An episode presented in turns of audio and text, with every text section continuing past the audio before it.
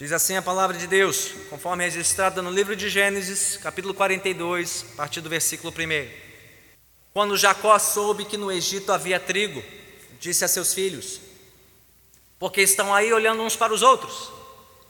Disse ainda: Ouvi dizer que há trigo no Egito. Desçam até lá e comprem trigo para nós, para que possamos continuar vivos e não morramos de fome. Assim, dez dos irmãos de José desceram ao Egito para comprar trigo. Jacó não deixou que Benjamim, irmão de José, fosse com eles, temendo que algum mal lhe acontecesse. Os filhos de Israel estavam entre outros que também foram comprar trigo por causa da fome na terra de Canaã. José era o governador do Egito e era ele que vendia trigo a todo o povo da terra. Por isso, quando os irmãos de José chegaram, curvaram-se diante dele, rosto em terra. José reconheceu seus irmãos logo que os viu, mas agiu como se não os conhecesse e lhes falou asperamente: De onde vocês vêm? Responderam eles: Da terra de Canaã para comprar comida. José reconheceu seus irmãos, mas eles não o reconheceram. Lembrou-se então dos sonhos que tivera a respeito deles e lhes disse: Vocês são espiões, vieram para ver onde a nossa terra está desprotegida. Eles responderam: Não, meu senhor. Teus servos vieram comprar comida. Todos nós somos filhos do mesmo pai. Teus servos são homens honestos e não espiões. Mas José insistiu: Não, vocês vieram ver onde a nossa terra está desprotegida. E eles disseram: Teus servos eram doze irmãos, todos filhos do mesmo pai, na terra de Canaã. O caçula está agora em casa com o pai e o outro já morreu. José tornou a afirmar: É como lhes falei, vocês são espiões, vocês serão postos à prova. Juro pela vida do Faraó que vocês não sairão daqui enquanto o seu irmão caçula não vier para cá. Mandem algum de vocês buscar o seu irmão enquanto os demais aguardam presos. Assim ficará provado se as suas palavras são verdadeiras ou não. Se não forem, juro pela vida do Faraó que ficará confirmado que vocês são espiões. E os deixou presos três dias. No terceiro dia, José lhes disse: Eu tenho temor de Deus. Se querem salvar sua vida, façam o seguinte: se vocês são homens honestos, deixem um dos seus irmãos aqui na prisão, enquanto os demais voltam, levando trigo para matar a fome das suas famílias. Tragam-me, porém, o seu irmão caçula, para que se comprovem as suas palavras e vocês não tenham que morrer.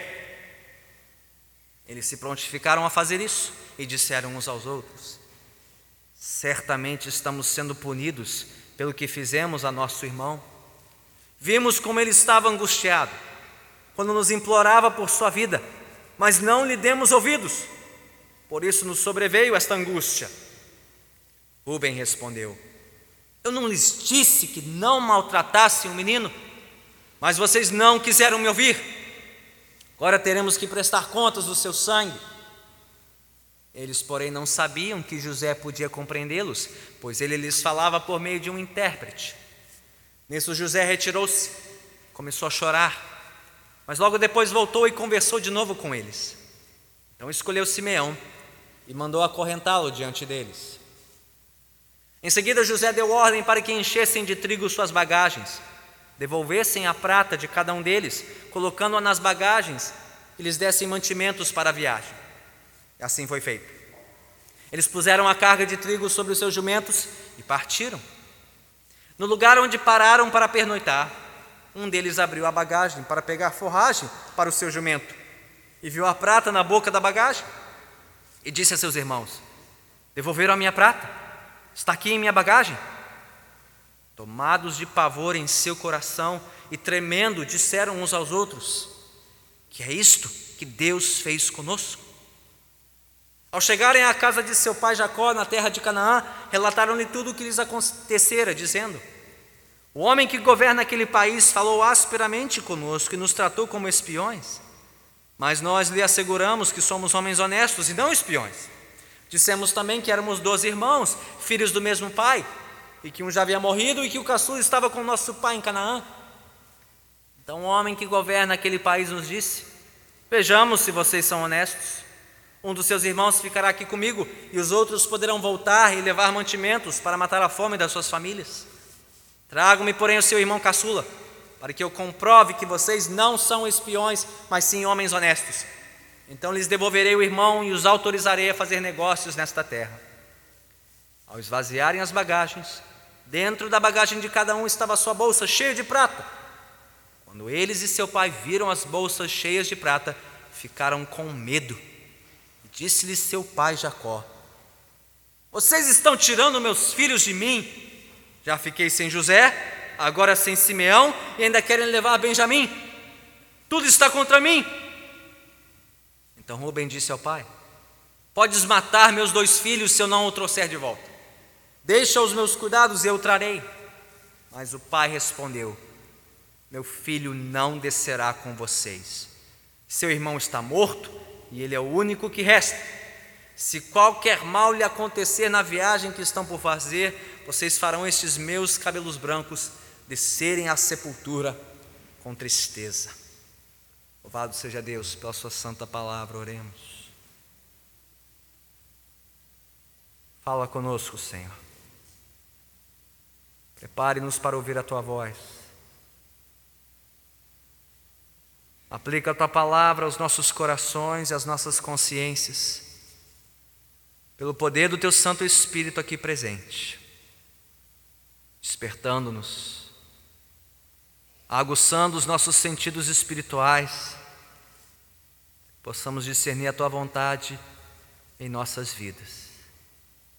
Que saiamos daqui nesta noite, confrontados por ti transformados pela tua santa palavra. Assim nós oramos em nome de Jesus. Amém. Vamos sentar. Dietrich Bonhoeffer foi um dos maiores teólogos e pastores cristãos do século XX. Bonhoeffer foi um pastor luterano, fundador da igreja confessional na Alemanha, resistente ao regime nazista tendo sido inclusive preso e enforcado pela sua posição ao governo de Adolf Hitler. Ele também foi um promotor incansável do cristianismo autêntico, do discipulado vibrante, intencional, contracultural, tão ausente em seu tempo e em seu país. Entre os muitos protestos deste pastor, um dos principais dizia a falta de discipulado na igreja. E a sua razão principal, que era a incompreensão da verdadeira graça de Deus. Uma graça ele chamava de cara, uma graça custosa, não uma graça barata. Escreveu Bonhoeffer: graça barata é a pregação do perdão sem arrependimento, batismo sem disciplina eclesiástica, comunhão sem confissão, absolvição sem confissão pessoal. Graça barata é graça sem discipulado, graça sem cruz, graça sem o Jesus Cristo vivo e encarnado. Mas graça cara, graça custosa, disse ele, é o tesouro escondido no campo para obtê-lo, o homem alegremente vai e vende tudo o que tem.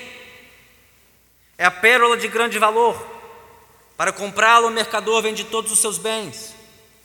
É o reinado soberano de Cristo, pelo qual o homem arranca o olho que o faz tropeçar. É o chamado de Cristo, mediante o qual o discípulo larga a sua rede e o segue. Graça cara é o evangelho que deve ser buscado incansavelmente, o dom que deve ser pedido a porta na qual devemos bater. Tal graça é cara, porque nos chama a seguir, e é graça, porque nos chama a seguir Jesus Cristo. É a graça custosa, a graça cara, da qual Bonhoeffer tanto sentia falta em sua geração, e que ele tão bem identificou no Evangelho, já estava em ação na história muito antes de Jesus aparecer no mundo. Creio que esta graça já estava em operação desde a época dos patriarcas em Gênesis. Pense comigo um pouco. Foi mediante esta graça custosa que Deus pediu que Abraão deixasse sua terra, deixasse a sua família, deixasse a sua parentela, tudo que ele conhecia e tinha, para se tornar um peregrino estrangeiro numa nova terra, terra de Canaã. Foi por esta graça que o mesmo Abraão aguardou pela fé o nascimento do filho da promessa Isaac. E tempos depois de Isaac ter nascido, foi esta graça custosa pela qual Deus pediu o filho de volta em sacrifício, antes de poupá-lo. Foi por esta graça que Jacó foi sustentado e guiado por 20 anos em seu exílio de Canaã, até o seu reencontro com Esaú. Foi por esta graça, uma graça custosa, que José, o filho predileto de Jacó, foi testado, foi provado, foi humilhado no Egito, antes de ser exaltado como governador e vice-regente naquela terra. E foi por esta graça também que Deus operaria nos corações duros e insensíveis dos irmãos de José, conforme veremos a partir de hoje em Gênesis 42. Especificamente, no capítulo de hoje, veremos a graça de Deus em ação neste primeiro reencontro dos irmãos com José no Egito, versículos 1 a 24. E também veremos a graça de Deus agindo no retorno desses irmãos para Jacó em Canaã, versículos 25 a 38, restante da passagem. Então, crianças, vocês vão deitar a sua folhinha e no topo vocês vão escrever: Deus revelou sua graça. Deus revelou sua graça. Vocês vão dividir a folha em duas partes e vão completar esta frase de duas formas. Deus revelou sua graça. Na primeira parte, vocês vão escrever no reencontro dos irmãos com José no Egito no reencontro dos irmãos com José no Egito. O que, vocês vão desenhar? Vocês vão desenhar uma estrada, como essa que os irmãos tomaram, uma plaquinha escrita Egito, lá no fundo da estrada, um deserto, dunas de areia, quem sabe as pirâmides lá, para lembrar do Egito. Deus revelou sua graça, o reencontro dos irmãos com José no Egito. E não sei se você notou aqui a transição de Gênesis 41 para Gênesis 42. Deixamos José no Egito por um instante, no final de Gênesis 41, e abrimos Gênesis 42 com Jacó e seus demais filhos em Canaã. E eu não sei se você notou o contraste. Enquanto José suava, ralava, trabalhava duro, incansavelmente, para preparar o Egito para encarar os anos de fome poupar comida para abastecer o Egito e todos os povos da terra. Chegamos em Gênesis 42 e o que, que os irmãos de José estão fazendo? Nada. Absolutamente nada. Paradões no sofá assistindo televisão e a praga comendo. Nada de comida na terra. A ponto de Jacó ter que enxotá-los de lá e dizer: gente, vamos lá. Vamos lá, porque vocês estão aí olhando uns para os outros. Ouvi dizer que há trigo no Egito, desçam até lá, comprem trigo para nós, para que possamos continuar vivos e não morramos de fome. Esses irmãos perdidos, perplexos, sem saber o que fazer, Jacó então disse: Vamos lá, vamos à luta, vamos procurar comida para sobreviver. E nisso já vemos a mão soberana de Deus agindo. Deus já estava soberanamente preparando o caminho para este reencontro, mas agora os rumos da família da promessa estavam para convergir de novo, depois de 13 longos anos separados. Deus estava preparando o reencontro de José com seus irmãos, os mesmos que o haviam vendido à escravidão.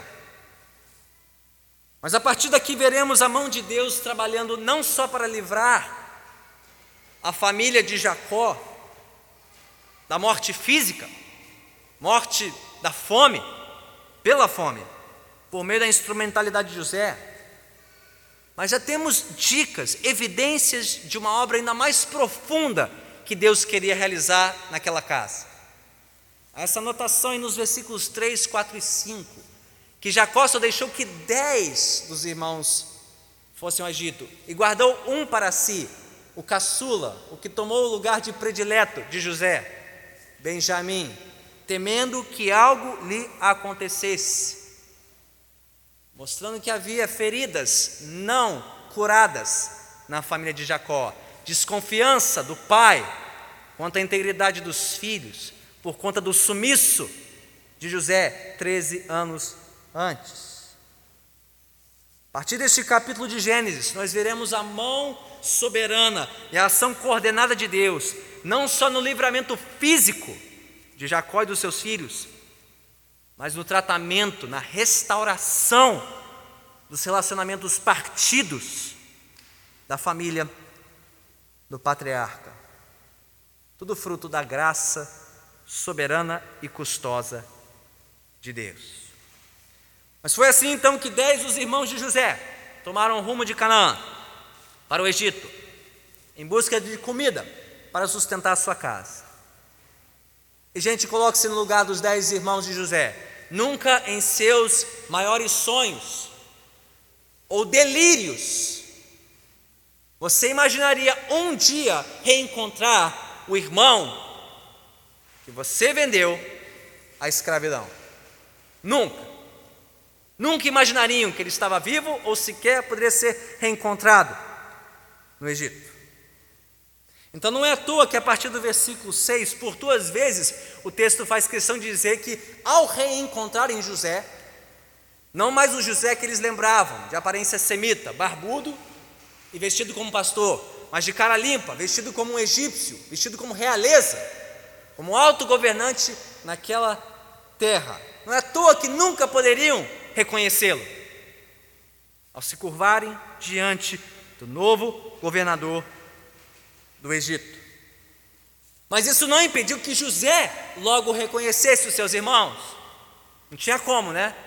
Uma terra cheia de egípcios de cara limpa, aparece dez sujeitos se dizendo irmãos, todos barbudos e vestidos como pastores. Não tinha como errar. Não tinha como não reconhecer os mesmos irmãos que te venderam à escravidão 13 anos antes. Naquele reencontro inesperado, o que deve ter passado pela mente de José? Que filme deve ter passado? Repentinamente, da sua cabeça. Memórias amargas, do fundo do poço, onde os seus irmãos o haviam atirado em Canaã, aflorando com a força de uma tempestade que José poderia ter sentido naquele instante? Amargura, raiva, ressentimento, rancor, ânsia de vingança. Eu não sei se você teve essa impressão numa primeira leitura do texto, mas talvez você fique com a impressão que a reação de José aqui evidencie esse misto de emoções, com um toque talvez de crueldade. José interrogando, José questionando a honestidade dos irmãos, José acusando os três vezes de serem espiões. E se fosse comprovada a acusação, os irmãos poderiam ser executados como uma ameaça à integridade nacional do Egito, prendendo-os por três dias, fazendo-os sofrer. Parece que José aqui está sendo guiado por pura vingança e crueldade. Não sei se você teve essa impressão numa primeira leitura. Mas uma segunda leitura revela detalhes importantes que, creio eu, desfazem essa impressão equivocada. Olhe comigo para o versículo 18. E observe na fala de José o seu temor característico a Deus, a sua consciência continuamente cativa a Deus, é uma constante aqui, desde o capítulo 39. Capítulo a capítulo, José sempre fazendo referência a Deus. mostrando a sua consciência cativa a Deus, está ciente da presença de Deus com ele e dos planos e propósitos de Deus na vida dele.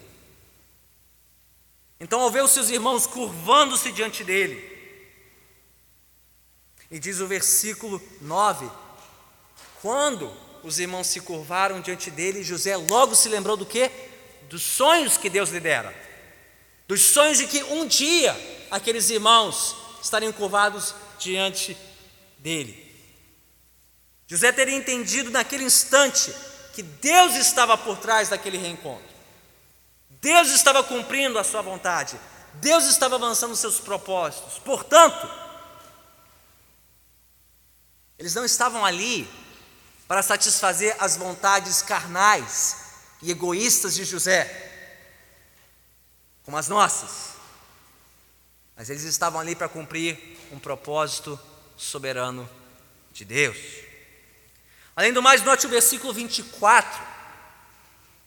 O choro, a comoção de José ao ouvir a angústia dos seus irmãos, o que mostra que, mesmo depois de 13 anos sem vê-los, mesmo tendo sido abandonado e vendido como escravo, José ainda nutria um bem-querer, um afeto, um carinho, mesmo por aqueles que o traíram e o abandonaram e o injustiçaram.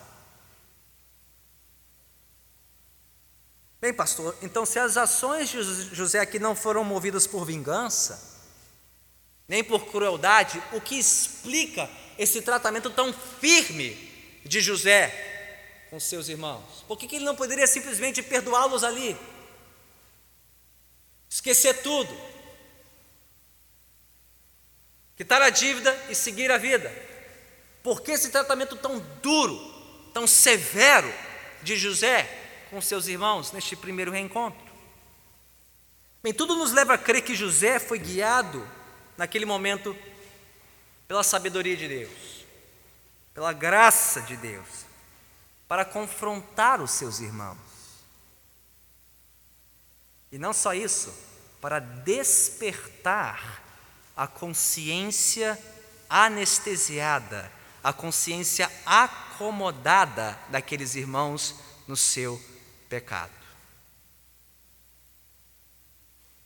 Foi por isso que, ponto a ponto, José foi usado por Deus para cutucar a consciência dos seus dez irmãos. Pense comigo. Assim como os irmãos haviam questionado a integridade e a honestidade dos sonhos de José 13 anos antes, agora era José que estava questionando a integridade e honestidade das motivações dos irmãos ao comparecer ao Egito. Assim como os irmãos haviam rotulado José como um sonhador, um delator, um dedo duro, Agora José os enquadrava, sob a acusação de serem espiões, bisbilhoteiros na terra de Faraó. Assim como os irmãos haviam desprezado José e o lançado num poço, agora José os condenava a três dias na prisão, para sentirem um pouquinho na pele, um pouco da angústia que ele, José, sofreu 13 anos antes nas mãos daqueles mesmos irmãos. Pastor, até que não parece que José está agindo com graça, parece só um jogo de revide, ponto a ponto, olho por olho, dente por dente. Onde está a graça de Deus aqui nisso tudo? Está aí a partir do versículo 18. Ao fim do terceiro dia de prisão daqueles irmãos. Note como José, no versículo 18, após três dias, convoca os seus irmãos e diante deles invoca o nome de Deus invoca Deus pelo nome, o nome próprio de Deus, diante dos seus irmãos, como que para chamar a atenção deles para Deus, não para José, mas para Deus, como que já despertando a consciência deles: Deus está fazendo algo aqui, eu temo este Deus. Vocês o temem? Vocês estão sensíveis ao que este Deus está fazendo aqui neste reencontro? E por fim, note como José muda de estratégia. Antes a estratégia era prender nove e soltar apenas um irmão para que fosse a Canaã e trouxesse o caçula, Benjamim, para comprovar a honestidade deles. Mas a estratégia muda a partir do versículo 18. ele decide libertar nove e manter apenas um preso. Olha as razões para isso. Um só não consegue levar comida suficiente para matar a fome de uma família toda em Canaã. Precisa de nove. O sonho também dizia que todos os irmãos tinham que voltar, não apenas aqueles dez. Mas acima de tudo,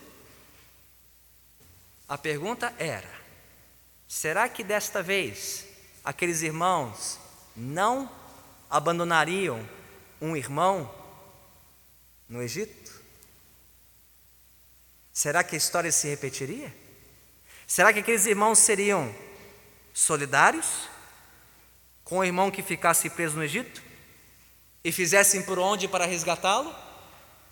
Ou será que eles o abandonariam, assim como tinham feito com José em Canaã, 13 anos antes? José, ou melhor, Deus, por meio de José, estava pondo aqueles irmãos à prova e cutucando as suas consciências. Tanto é que repare comigo na resposta desses irmãos a partir do versículo 21. Veja que a estratégia estava funcionando.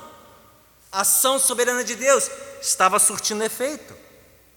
Se antes aqueles irmãos haviam abandonado e esquecido de José, sem dó nem piedade, ignorando a sua angústia naquele poço em Canaã, ouça as palavras deles no versículo, no versículo 21 certamente estamos sendo punidos pelo que fizemos a nosso irmão.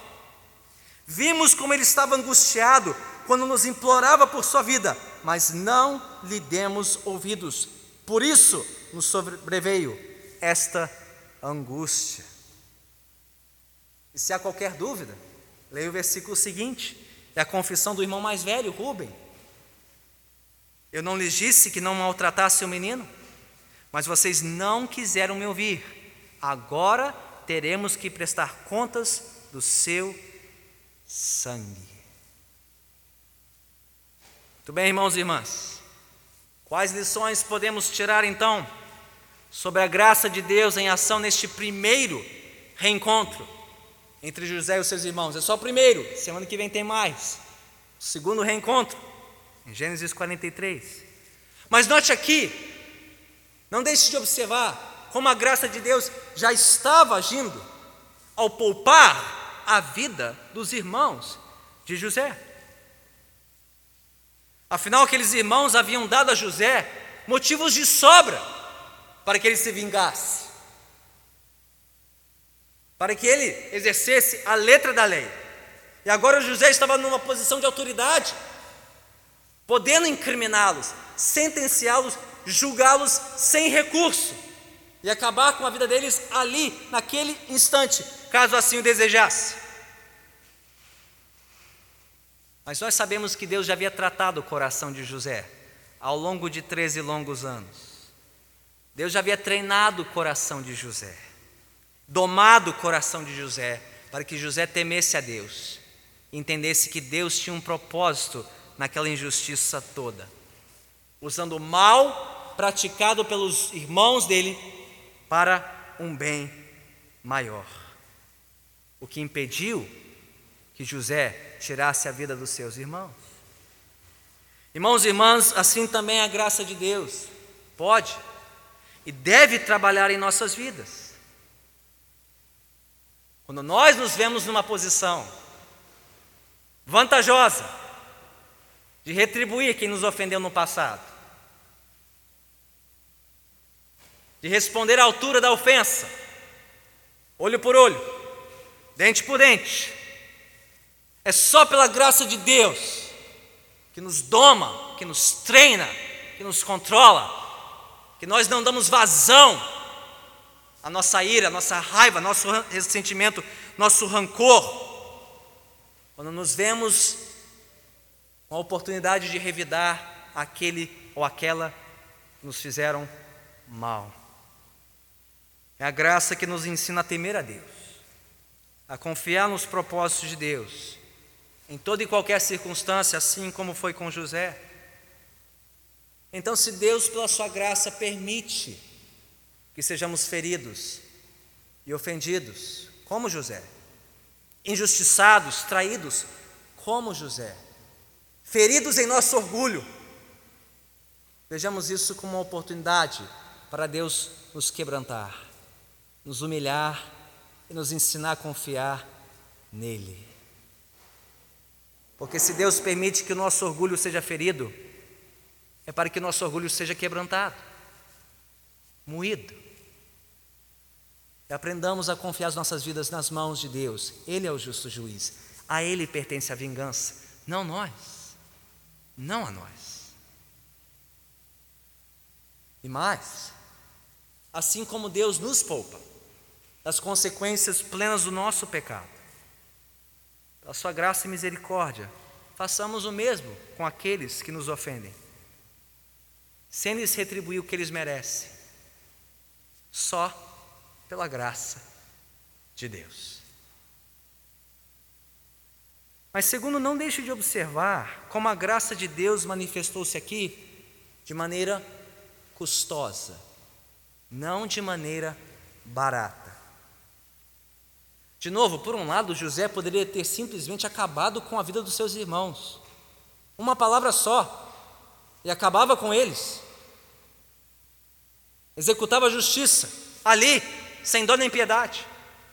Mas por outro lado, com uma palavra, ele poderia absolvê-los, perdoá-los, botar tudo na conta do amor, esquecer a ofensa e tocar a vida. Mas não o fez. Não o fez. Por quê?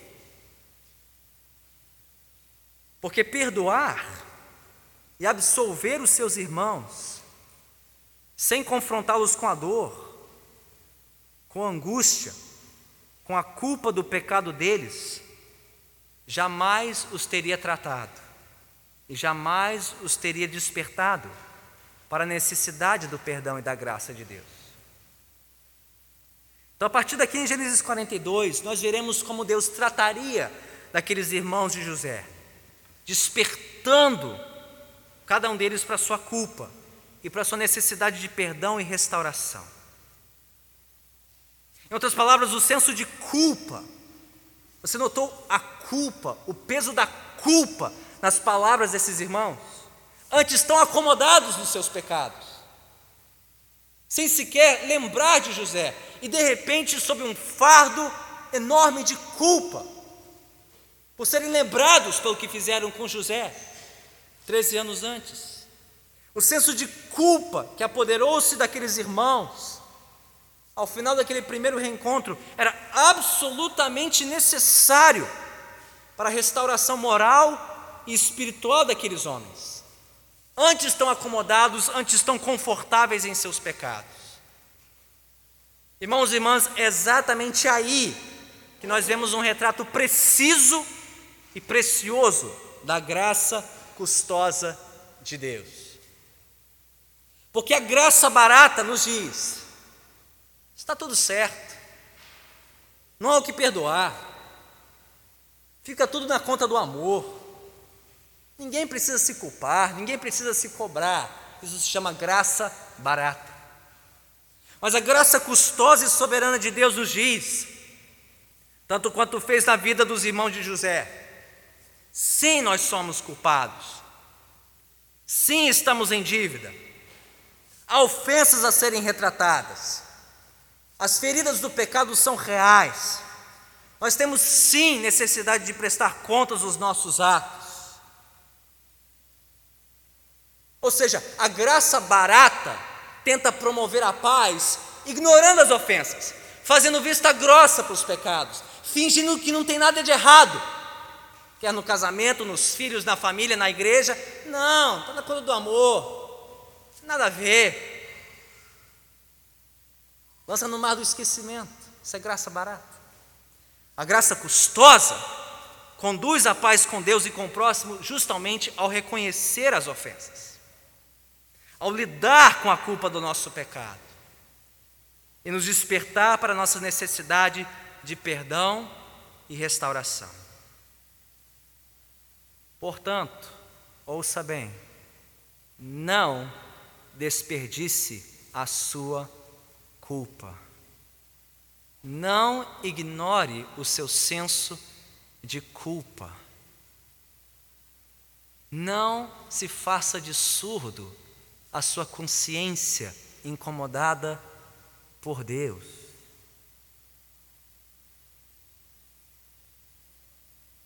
Porque estes podem ser poderosos instrumentos nas mãos do Senhor para transformar a sua vida, para quebrantar o seu coração, para prepará-lo para a obra de arrependimento, confissão, quebrantamento e restauração do seu lar, do seu casamento, dos seus relacionamentos mais preciosos.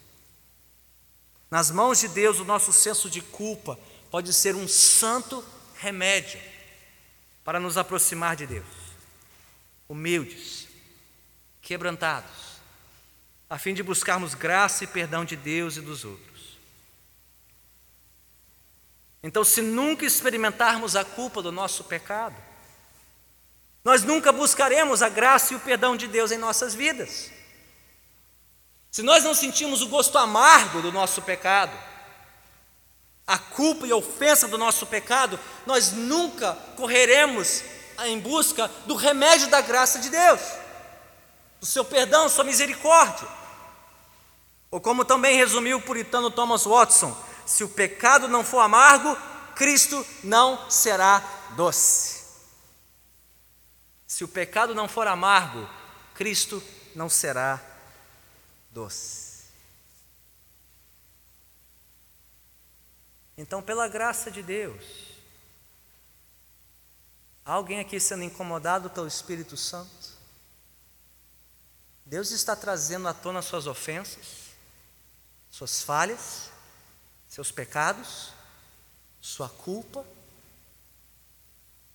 Não ignore a voz de Deus. Não ignore o testemunho do Espírito. Não fique apenas olhando para a culpa dos outros, a ofensa dos outros, os pecados dos outros. Ouça o que o Espírito está dizendo ao seu coração. O Espírito que convence do pecado, do juízo, da justiça. O Espírito, sim, que testifica a nossa consciência, se de fato temos culpa diante de Deus e dos que nos são mais íntimos, porque isso pode ser o início de uma obra maravilhosa de Deus em nossas vidas, tanto quanto na vida dos irmãos de José. Se tão somente tivermos ouvidos para ouvir Deus nos falando pela Sua palavra a nossa consciência. Foi assim, pela Sua graça soberana e custosa, que Deus começou a trabalhar nos corações dos irmãos de José, mas era só o começo. Deus tinha muito mais a fazer no coração daqueles homens. Crianças, eu não me esqueci de vocês, segunda parte, a mais curta. Deus revelou sua graça no retorno dos irmãos para Jacó em Canaã. No retorno dos irmãos para Jacó em Canaã. Vocês vão desenhar outra estrada com uma seta apontada em outra direção, escrito Canaã. No fim da estrada, montes, vales, campos. Estou no caminho de volta para a casa dos irmãos de José. Na continuação da história, a partir do versículo 25, tendo provado seus irmãos suficientemente para um primeiro reencontro, José os dispensou para retornarem para o seu pai Jacó, que os aguardava em Canaã. Simeão ficou preso, os demais estavam livres, seguiram abastecidos de trigo, a fim de vencerem a fome em sua terra, mais um tempo, até que eles retornassem com Benjamim o caçula, a fim de provar sua honestidade e libertar Simeão. Mas note comigo que José colocaria à prova os seus irmãos em mais um detalhe. Pastor, que história é essa de José pedir que a prata fosse devolvida para a bagagem dos irmãos? Que função isso tem na história? O que, que isso está fazendo aqui? O que, que José queria alcançar com isso? Você notou aí a partir do versículo 25 que, sob as ordens de José, toda a prata dos irmãos, a prata que tinham trazido para comprar trigo no Egito, foi devolvida. Foi colocada na bagagem deles, sem que estes o soubessem. E nisso José estava provando seus irmãos mais uma vez. Por quê? Porque foi por prata que José foi vendido como escravo ao Egito. Como isso constitui uma prova aqui? Bem, será que ao descobrirem a prata na sua bagagem, os irmãos ficariam satisfeitos em levar a comida e a prata e deixar o irmão perecer numa masmorra egípcia que nem tinham feito com José 13 anos antes? Será que a consciência deles ficaria tão anulada? Permaneceria tão cauterizada que não se incomodariam em levar a comida e a prata de volta consigo? Às custas do irmão que ficaria preso no Egito? Ou será que as suas consciências seriam incomodadas mais uma vez? Sabendo que teriam que voltar para o Egito, com Benjamim, para libertar Simeão, mas sem ter como explicar a prata na bagagem deles. Bem, pela reação dos irmãos na viagem de volta para casa, vemos que Deus continuou incomodando o coração daqueles homens.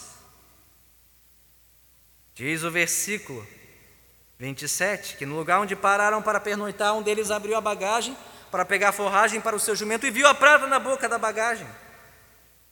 E disse a seus irmãos: Devolveram a minha prata, que está aqui em minha bagagem. E tomados de pavor em seu coração e tremendo, disseram uns aos outros: Que é isto que Deus fez conosco. Note só, pela primeira vez, esses irmãos falam de Deus. Os seus olhos estavam sendo abertos para o que Deus estava fazendo na vida deles. Deus os estava incomodando. Deus os estava perturbando. Deus estava mexendo com eles no mais íntimo do seu ser, a ponto de ficarem trêmulos e apavorados. E Deus continuaria incomodando aqueles homens. Ao chegarem em casa, perante Jacó e terem que explicar que história é essa, de terem saído dez e só voltarem nove. Onde está Simeão? O que aconteceu com ele? Como é que foi essa viagem? E terem que contar toda a história de novo. E na hora de abrir a bagagem, no versículo 35, Jacó se deparar com o quê? A comida e a prata. Pronto, o que você pensaria no lugar de Jacó? Mas são imprestáveis mesmo não conseguem cuidar uns dos outros, perdem um irmão, e qual é a suspeita? Deram um jeitinho de pegar a comida e roubá-la sem pagar por ela. A má impressão que Jacó já tinha dos filhos só piorou nesse instante, a ponto do desabafo dele aqui no versículo 36. Vocês estão tirando meus filhos de mim, já fiquei sem José, agora sem Simeão, ainda querem levar Benjamim, tudo está contra mim.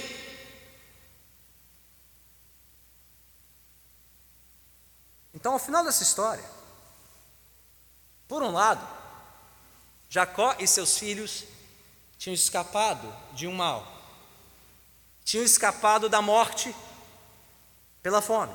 Foi assim que a história começou. Mas por outro lado, Jacó e seus filhos estavam naquele momento mais amedrontados e mais apavorados do que nunca sem entenderem o que Deus estava fazendo com eles. Ao trazer à tona toda a desconfiança, todas as fissuras, todas as lacunas dos relacionamentos manchados pelo pecado naquela família. Pastor, me ajude. Onde estava a graça de Deus nisso? Como estas cenas finais mostram a graça de Deus em ação.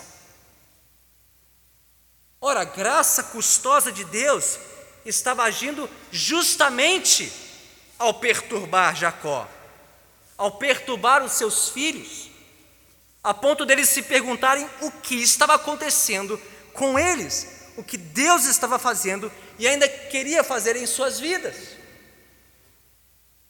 Se Jacó e sua família não pudessem resolver os problemas do seu passado, pelo amor, então eles teriam que resolver esses problemas pela dor. Deus estava dando um tratamento doloroso aqui para esta família, agindo por meio de cada detalhe dessa história, justamente para trazer à tona todos os problemas, todas as fissuras, todas as lacunas daquela casa. Foi uma intervenção dolorosa, uma intervenção custosa, e Deus só estava começando começando a operar no coração de Jacó e dos seus filhos, a fim de promover uma obra muito maior, maior até do que o livramento da fome que afligia a terra de Canaã. Como veremos nos próximos capítulos de Gênesis. Mas por ora, o que aprendemos sobre a graça custosa de Deus em ação nesta família? Gente, entendamos isso.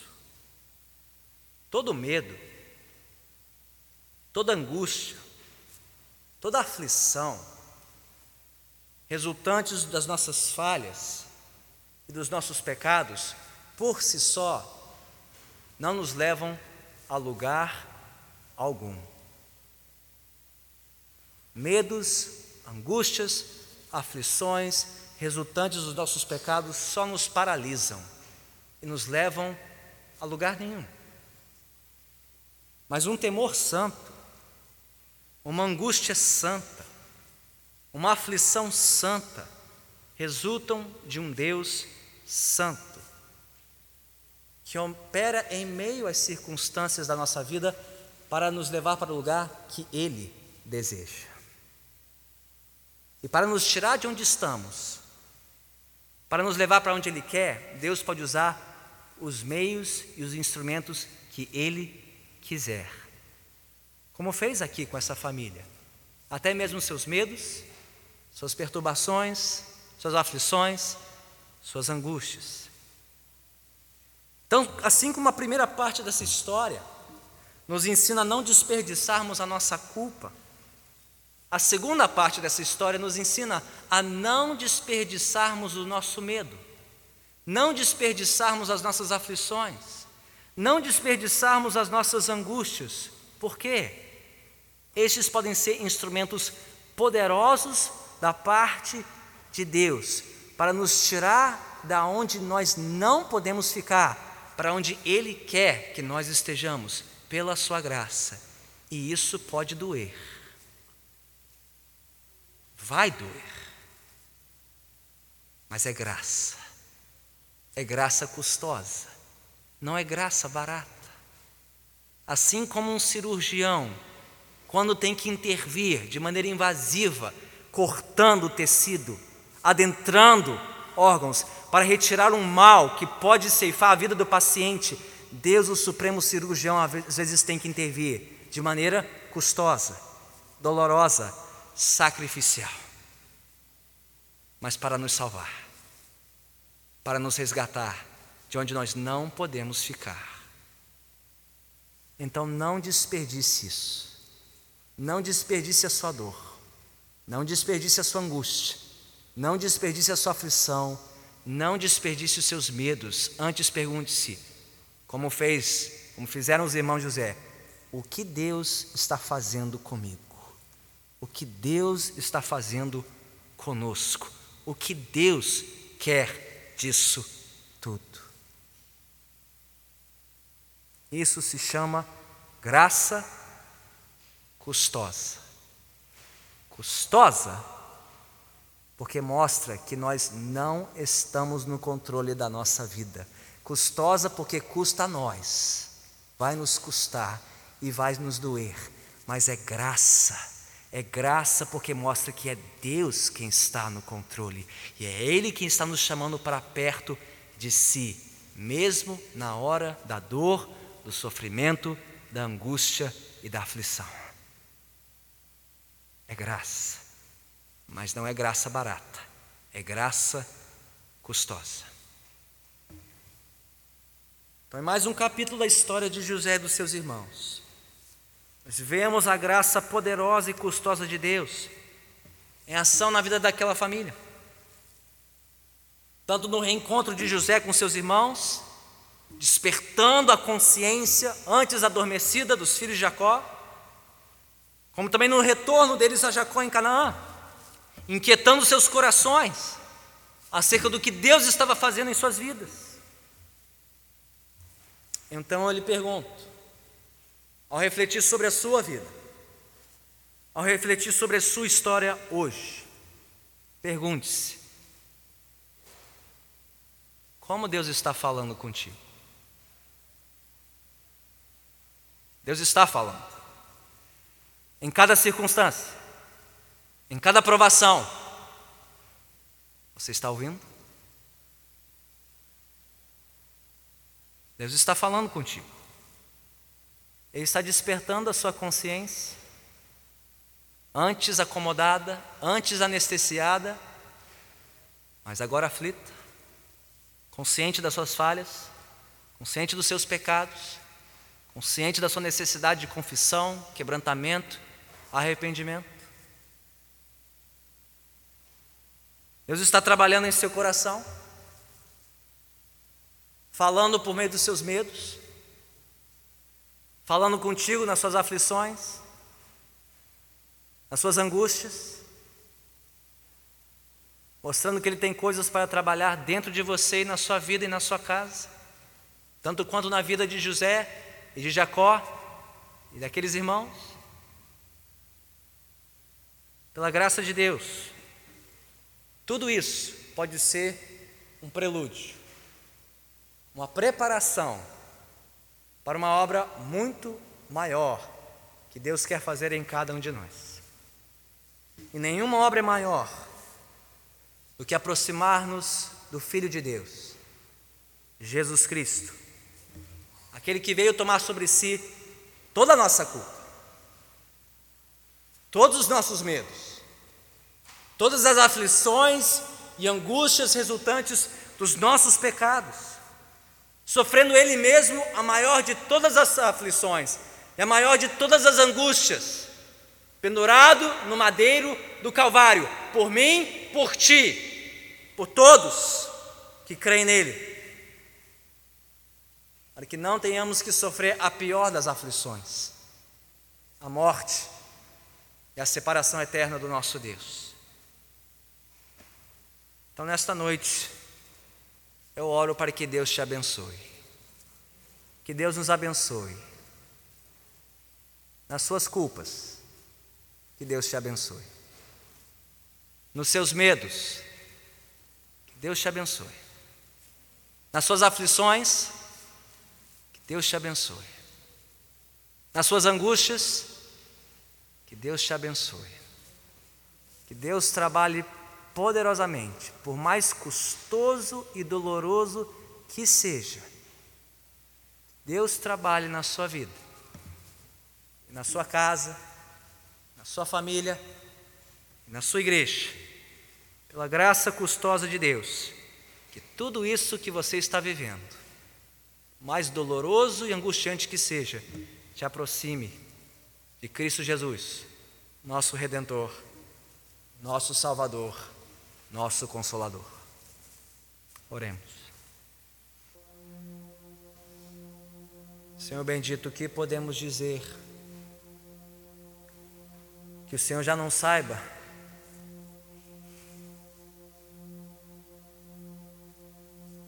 Que podemos confessar o Senhor já não conheça. Tu sabes muito bem tudo que há em nós. Tu mesmo operas todas as coisas em nossas vidas, por mais dolorosas, mais angustiantes, mais custosas que sejam. para o bem daqueles que te amam.